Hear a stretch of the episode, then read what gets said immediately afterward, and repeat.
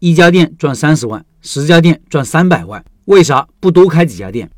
上次去湘潭和米粉店潘老板交流的时候，我就问过他们两口子，这个店这么成功，为啥不多开几家店呢？赵老板说，很多现实的原因，说了很多啊，我这里不赘述，下面潘老板会讲。我现在特别能理解这种现实问题，我甚至认为很多长久的成功就是因为没有做大，没有搞规模扩张。老板在关键的时候尊重了现实，尊重了规律，克制了自己的欲望，压制住了人性的贪婪。才没有把事情搞砸，目标和能力的匹配才是长期制胜的关键。见过很多第一家店很成功，一年就开出两三家店，甚至放眼一年十家，三年一百家等等。这些人往往在第二年、第三年就听不到他们的声音了。大才是成功吗？未必，长久才是。流水不争先，真的是滔滔不绝呀。接下来看看潘老板的心路历程。他说，好几位老板。要我再介绍一下为什么最开始选择牛肉粉，并坚持了这么久这个项目。也有老板问为什么这几年没有多开几家店。最开始确实有点不好意思回答这两个问题，但是想想还是要如实回答的，至少让大家能够了解粉面项目的基本经营情况，加深对开店的理解以及我们具体情况的认识。最开始其实是上大学那会，家里经济条件不好，课余需要做学生兼职的时候补贴生活费，于是就萌发了开店的想法。最开始羊肉粉的选择其实市场容量不够，项目选择并不成功。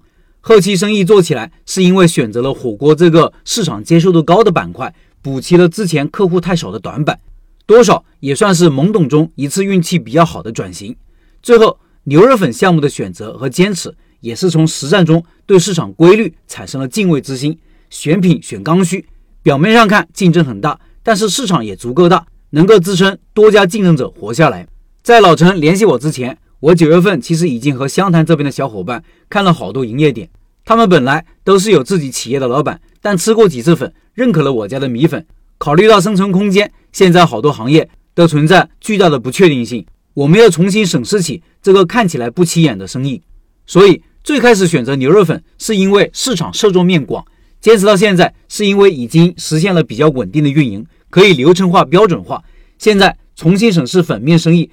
是因为市场环境与这个项目的匹配程度，受众面广，选址适应性强，投资较小，店面可大可小，易复制等等。有很多店铺现在拿下来成本比较低，租金不贵，同时还不要转让费。运气好的话，还有不错的装修。从我的小伙伴的另外一个角度出发，就是从一开始就可以做好顶层设计，进行好区域规划和整体的品牌运营。回到现实本身，第二个问题，有老板问为什么没有多开几家店？原因说起来真的很现实，那就是时间、精力、金钱以及能力等多方面原因的一个结果。说白了就是也不会不想，而是之前的能力、精力上不能相对轻松的做到。现在有团队了，就感觉相对轻松很多了。夫妻两个人开两个店子，还要读书、带个娃、买房、生活等等，可以想象到事情还是有不少的。开店这个事情特别现实，都是真金白银的投入。新开的店子有一段时间必须全身心的投入。夫妻店成功率是比较高的，但是想要多开几家店，想要实现经理人管理门店的状态，还是需要在认知和能力上下一番功夫去成长起来的。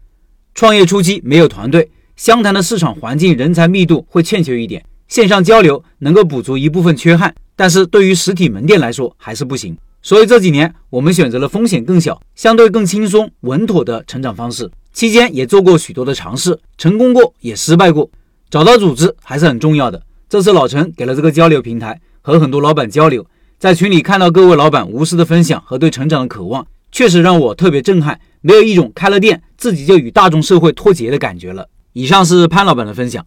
十月份的拜师学艺项目就是潘老板的米粉店，感兴趣老板扫码进入交流群和潘老板直接交流，音频下方有二维码。